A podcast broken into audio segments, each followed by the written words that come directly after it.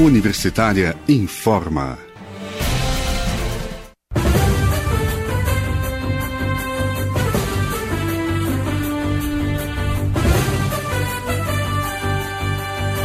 Olá, boa tarde. Eu sou Silvânia Lima e nós estamos seguindo aqui pela Rádio Universitária da UFG os boletins informativos desta segunda-feira, 1 de março. Durante todo o dia, o ouvinte da Rádio Universitária pode acompanhar aqui pelos 850M, pelo site rádio.fg.br e pelo aplicativo Minha UFG, informações sobre o que acontece nas universidades federais de Goiás, em Goiânia, no estado de Goiás, no Brasil e no mundo. Depois da reforma administrativa e da reforma trabalhista, agora é a vez da reforma administrativa do governo. Ah, um dos pontos em andamento nesse projeto é a emenda constitucional 186, também conhecida como PEC 186. Ocorre que essa PEC propõe uma série de mudanças para os servidores, para a carreira dos servidores e também para os serviços públicos. Para tratar sobre o tema, nós convidamos Fernando Mota, coordenador do Sindicato dos Trabalhadores em Educação das instituições federais de ensino superior do estado de Goiás. Olá, Fernando, muito obrigada por falar conosco mais uma vez. Olá, Silvana, tudo bem? É um prazer falar com você e com os ouvintes da Rádio Universitária. Fernando, na reforma administrativa são muitos projetos, né? A gente ouve falar mais da PEC 186, que parece estar mais adiantada já em andamento, em tramitação no Congresso Nacional. Tem a PEC 32, tem um decreto 10, é, 620 é, e outros. É, é, é muito projeto de uma vez só, né, Fernando? Sim, Silvana. O governo ele tem investido aí no Congresso, junto com o Congresso Nacional no desmonte do serviço público. Então, todas essas medidas, a PEC 186, também tem a 187, 188, agora a PEC 32 e o decreto que você citou, né? São todos eles na linha de desregulamentar o serviço público, de desmanchar o serviço público, de reduzir a participação eh, do ente público na prestação de serviços eh, necessários à população. É importante a gente esclarecer, né, Fernando, porque muita gente pensa o seguinte, a reforma administrativa é uma questão que diz respeito apenas aos servidores públicos. Não é bem assim, né, Fernando? É, como você falou, é a prestação de serviços, acaba afetando a sociedade através da prestação de serviços públicos, né? Exato. É, o ponto principal da PEC 32, que é a reforma administrativa, é a mudança do conceito de quem deve prestar o serviço público à população. Então, hoje na Constituição é dever do Estado prover educação, saúde, assistência social, benefícios como a previdência pública, tudo isso é dever do Estado previsto na Constituição de 88. E com essa PEC 32, eles tentam inverter essa lógica, tirando a participação do Estado, a obrigação do Estado de investir nesses setores e deixando tudo isso para a iniciativa privada. E veja bem o detalhe: o Estado passa a ser aquele ente que só irá investir nos locais ou nas atividades onde não tem interesse econômico por parte da iniciativa privada. Ou seja, eles querem vender os, os, os serviços públicos para empresas e essas vão receber, seja do governo, seja da própria população, vão receber pela prestação dos mesmos. É por isso que os projetos é, são PEC, né, são de emenda constitucional. Eles propõem uma mudança na Constituição de 1988, né? Esses dias eu, eu assisti uma live da FASUBRA, que é a nossa federação de servidores das universidades, né, das instituições federais de ensino superior, e dizia que nessa reforma administrativa o governo propõe mudanças em 27 pontos da Constituição. É muita coisa, né, Fernando? Sim, muita coisa, e é exatamente isso. É, todas as garantias constitucionais que foram colocadas na Constituição Cidadã de 1988, né, estão sendo agora desmanchadas com essa série de PECs com essa série de mudanças que o governo tem imposto né, para a população. Por isso que várias entidades do movimento sindical, movimentos sociais têm reagido, né, contrário à aprovação dessas medidas pelo Congresso Nacional. Certo. Vamos nos até agora essa PEC 186, que parece que está mais adiantado né, lá no Congresso. Do que exatamente ela, ela trata? Ela propõe que tipo de mudança no serviço público? Bom, ela, ela é uma PEC que mistura vários temas, né? E aí ela veio antes da pandemia, veja só, ela tem esse nome emergencial, mas ela foi enviada ao Congresso em outubro de 2019, portanto, antes da pandemia chegar ao Brasil. Então, esse emergencial do nome dela não tem nada a ver com auxílio emergencial. Porém, o governo inseriu nessa PEC a manutenção do auxílio emergencial, que é esse auxílio que as pessoas recebem, né?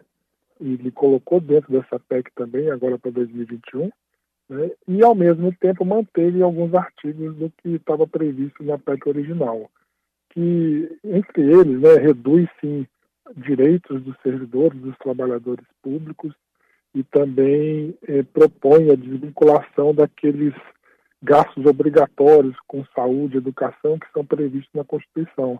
Esses gastos são previstos pelo governo federal, estadual e municipal. Então, todo o debate que está sendo feito está sendo feito bastante em relação a essa necessidade de manter o auxílio emergencial para as pessoas que estão desempregadas. Isso a gente concorda que tem que ser mantido mesmo, mas a gente discorda que o auxílio emergencial tem que ser custeado com essa desvinculação de, de gastos no serviço, de investimento, né, gasto, né, na saúde e educação, e também com a perda de direitos eh, dos servidores públicos. É com isso que a gente está brigando para que não seja, que seja retirado da PEC e mantido apenas a manutenção do auxílio emergencial para os trabalhadores. É, quer dizer que o governo tenta atrelar né, o, auxílio, a continuidade do auxílio emergencial, que é uma questão de emergência, uma questão inusitada. Parece que a nossa ligação caiu, Fernando? Sim, está aqui, sim, está aqui. É. Alô? Está me ouvindo? Você não pensa atrelar, está me ouvindo, Fernando? Estou ouvindo, Silvana. Tá. O governo tenta atrelar essas mudanças a, ao auxílio, né? Uma coisa não tem nada a ver com a outra, né, Fernando? O auxílio é uma questão emergencial, questão de pandemia, uma questão inusitada, né? E, e, e para desobrigar o Estado dos gastos com educação e com saúde. Quer dizer, ele não teria é, certas obrigações, obrigações de, de verbas, né? Daquela verba certeira que, que os órgãos têm para se planejar todo ano, né?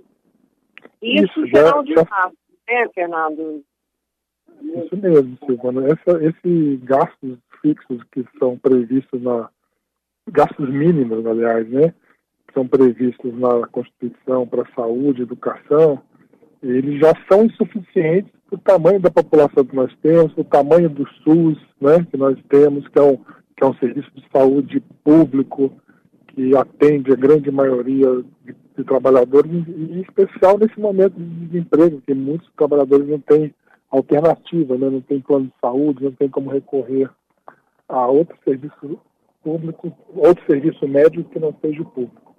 Então, eles tentam desobrigar esses investimentos em saúde e educação e com uma desculpa muito, muito fraca, né, que é de que precisa desse recurso para manter o auxílio emergencial. Existem várias outras fontes de recursos que o governo poderia lançar mão, como o próprio fundo que existe hoje no, no governo do Brasil aí de, de balanço exterior, né, que é de bilhões de reais, bilhões de dólares, de, e também existem outras alternativas, como taxação de grandes fortunas, é, deixar de abrir mão de impostos, que são vários, várias medidas do governo aí que isentam empresas de impostos, é, cobrar dívidas de quem deve para o governo. Tem uma série de, de, fatores que o governo poderia estar tá utilizando para recompor esses recursos aí para manter o auxílio emergencial. Pois é, e essas medidas ameaçariam então o SUS, né, que a gente está vendo a importância é, desse sistema único de saúde mais do que nunca agora nessa pandemia. Isso mesmo, a gente está vendo que as pessoas estão precisando, quem está segurando mesmo é, a assistência nesse período de Covid, a maioria dos leitos de UTI, de, de leitos de internação hospitalares estão no SUS, pertence à rede do SUS, e quem segura isso é realmente esse sistema único de saúde que, graças a Deus, aqui no país ele funciona, ainda que com deficiências, mas funciona e atende a todos da maneira igual. É. Fernando, e tem também o decreto 10.620, que o governo propõe o fim do regime geral, que é um regime especial criado para os servidores públicos federais, para o INPS, o INSS, né? Que seria desvincular os servidores dos seus órgãos de origem e passar todo mundo para o INSS. O que, que você acha disso, Fernando? Então, é como eu falei inicialmente, são uma série de medidas que tentam desmontar o serviço público. Então, nesse decreto, o governo tenta passar de uma forma que é até questionável se é legal ou não, mas ele tenta passar é, algumas medidas que ele não conseguiu passar na reforma da Previdência, na última reforma da Previdência. Então ele tenta agora retirar os trabalhadores aposentados, é, a gestão desses trabalhadores aposentados do serviço público, das unidades, dos órgãos a que eles pertencem, e passá-los todos para o INSS. É, num primeiro momento, isso não altera valores de aposentadoria, nem valores, nem direitos que os servidores públicos já adquiriram, né? Mas com o passar do tempo a gente vislumbra, todos os analistas né, vislumbram que o governo está fazendo essa medida para, com o decorrer do tempo, e, e aprovando outras, outras leis, outros decretos, outras leis, né, que visem a desregulamentar esse regime próprio do servidor público e colocar todo mundo, todos os trabalhadores, junto no regime geral do INSS. É, outro dia a gente conversa mais especificamente sobre esse decreto, Fernando. É, então, os servidores né, estão aí com a campanha nacional contra a PEC 186. O que está rolando nessa campanha? O que está previsto acontecer para as pessoas ficarem sabendo e participarem? Nós estamos fazendo a campanha nas redes sociais contra essas PECs, né, é, entrando em contato com os parlamentares por Twitter, e-mail, WhatsApp. Né. Também temos feito manifestações eh, públicas, eh, a última foi no dia 21 de fevereiro, um domingo, onde fizemos uma grande carreata aqui em Goiânia. Também aconteceu uma carreata em Jataí, em outros municípios do estado de Goiás. E essas manifestações a gente tem tentado aí aglutinar com outros estados, com outras categorias, para que a gente consiga um grande volume de, de manifestantes né, protestando contra essas medidas. Estamos recebendo aí uma boa, estamos tendo uma boa receptividade da população nessas atividades, a população começa a entender né, que o governo federal não está olhando para as necessidades da população. Então a gente tem protestado também, é, é, manifestando, né?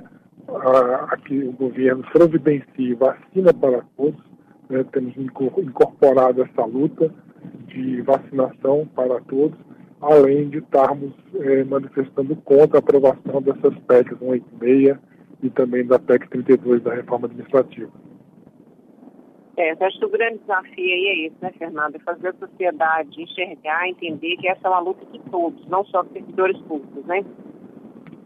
Sim, sim. A gente tem que fazer o, esse discurso, né, chegar na sociedade, ela tem que compreender que não, não estamos defendendo, nós servidores públicos, não estamos defendendo só os nossos interesses, mas sim também o interesse da população porque sem serviço público, sem servidor público, né, ela não vai ter uma escola pública de qualidade, uma universidade pública, um instituto federal público, não vai ter um hospital de qualidade como o Hospital das Clínicas da UFG e tantos outros hospitais públicos que atendem muito bem, com dignidade e com qualidade a população.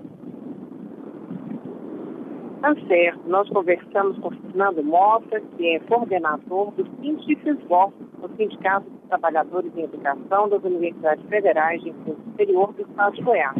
Fernando, muito obrigado pela entrevista e até a próxima. Obrigado a você, Silvânia, até a próxima.